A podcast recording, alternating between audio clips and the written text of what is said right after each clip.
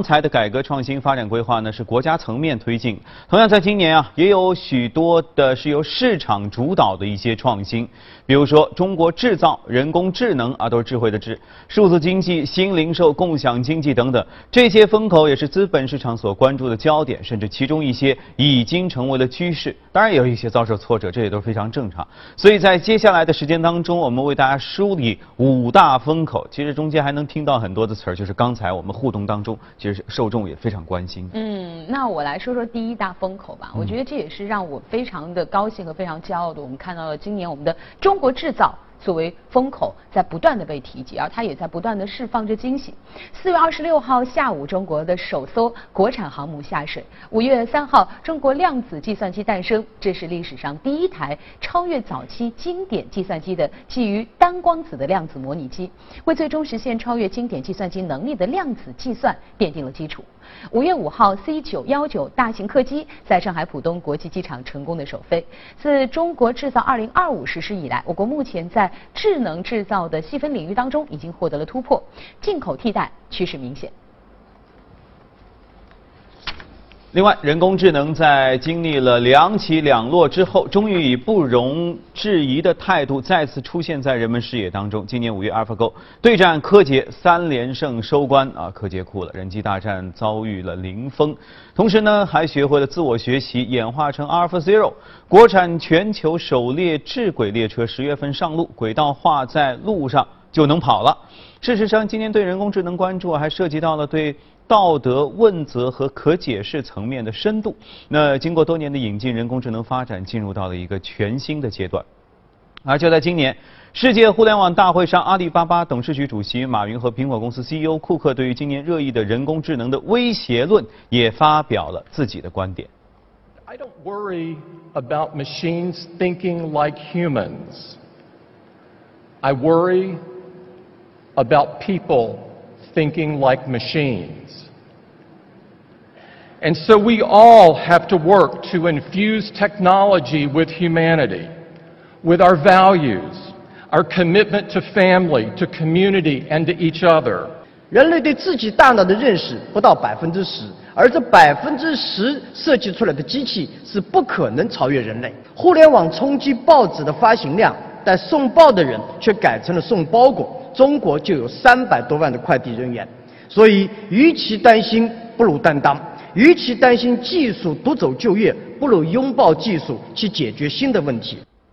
我们要积极的拥抱技术来解决新的问题哈，所以下一个我们要说到的风口就是数字经济。今年的数字经济首次写进了我国政府工作报告当中。如今不仅是人工智能、云计算、大数据、物联网等概念正在逐步的进入企业、政务以及医疗教育等公共事业的应用视野，在我们的日常生活当中，从无人商店、网上购物到共享单车、掌上公交，从智能家电、网络电视到 VR 的眼镜和机器人，数字经济已经快速而深刻的融入并改变着我们的。生活，人类社会在经历了农业经济、工业经济之后，一个全新的数字经济时代已经到来。去年的我国的数字经济规模达到了二十二点四万亿，数字经济对国家 GDP 的贡献率达到百分之三十点一。数字经济正带动着中国经济整体升级和转型，以前所未有的速度向社会各个领域拓展融合。以互联网为代表的数字经呃数字技术，将帮助线上线下。打通成为一体，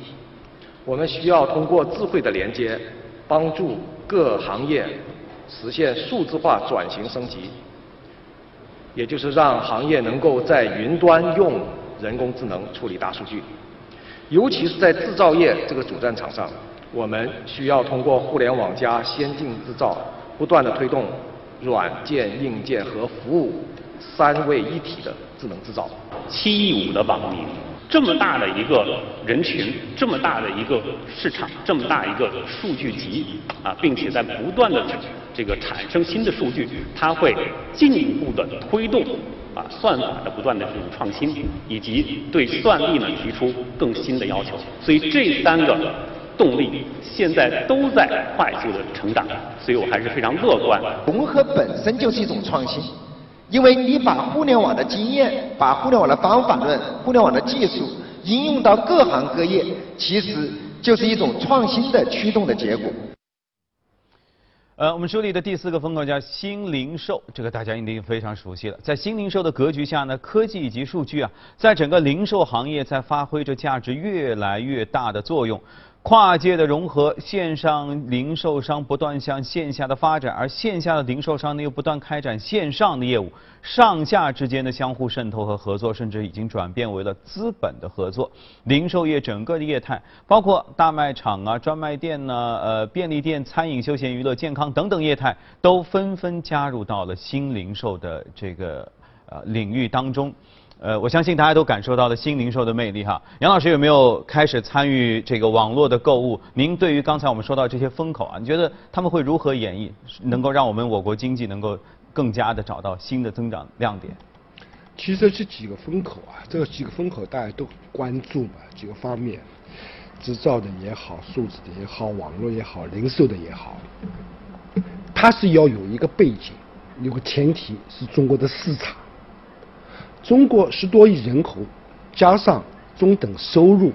构成了一个具有很大弹性的市场，从而支撑了刚才讲的这几个领域，在今年一年中间，出现了一个又一个大家看得眼花缭乱的这样的一种经济的奇迹。新零售的这那一块，最近几年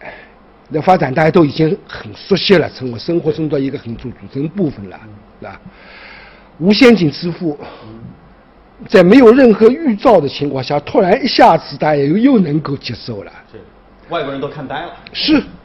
那么类似像这一类的话呢，不仅是就是说它促进了科技的发展，它本身产业的发展，生活方式的改变，同时还会有进一步的延伸，观念上、理念上、方式上、规矩上，都会有一个一系列的一个一个这个衍生。而这个衍生的话呢，不会到今年年底就到此为止了，明年继要肯定要进一步再继续。互联网的平台上，明年还会衍生出什么新的玩意儿？哎，这倒是大家可以值得关注的。嗯，其实我觉得刚才两位说的这个新零售啊，应该说是二零一八年有可能会成为这个资本投资的一个风口。那下面我要说的这个是已经成为了资本投资的重要的风口，那就是共享经济。从单车、汽车、充电宝，再到雨伞、健身舱等等共享项目，可以说是纷纷的诞生，在大大提升了我们生活便利的同时，成为了二零一七年资本的风口。但这个风口呢，今年遭遇了瓶颈和挫折。今年以来，共享经济经历了过山车式的大起大落，至少有十九家投身共享经济的企业先后的宣告倒闭或是终止服务。仅仅共享单车行业当中，就有悟空单车、小明单车、酷骑单车等近十个项目相继的停止运营。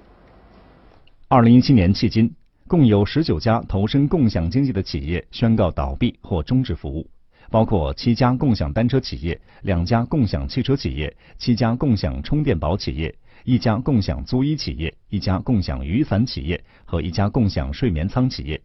从六月十三日悟空单车打响共享单车倒闭的第一枪后，至今已有七家企业倒闭，还积欠大笔押金。自二零一四年问世以来，共享单车盈利模式尚不明朗，经营现金流持续萎富。而据 IT 橘子统计，二零一七年上半年。共享充电宝投资总额超过十亿元，然而截至十一月，七家企业已走到项目清算阶段。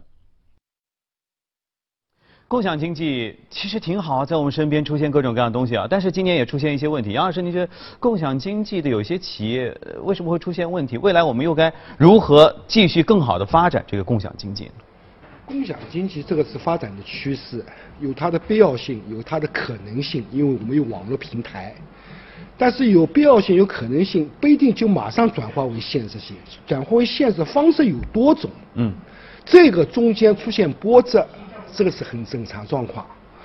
总得有人吃螃蟹吧，嗯，但螃蟹还得一旦感到这个是对是一个美食的话，今后呢，对整体又是一个推进。嗯，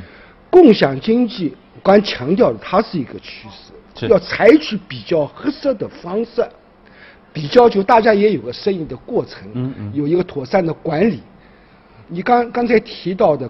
自行车的这个这个事儿，嗯嗯，很短的时期搞得满街都是自行车，这肯定是个问题。嗯，这个是主要是在我们对新的东西它本身有一个适应的过程。是在管理上的也好，适应上的也好，运行上的也好，对吧？那就，但整个一个计算新的事情，它有前途，还得往前推。嗯，包括一八年。是，也就反正都是全新的，大家也要开始摸索一些如何适应的模式，有些反复也很正常，但是趋势不变，对不对？是是。OK，好，我们也一起期待哈，共享经济能够更好的方便我们每个人的每一天的生活。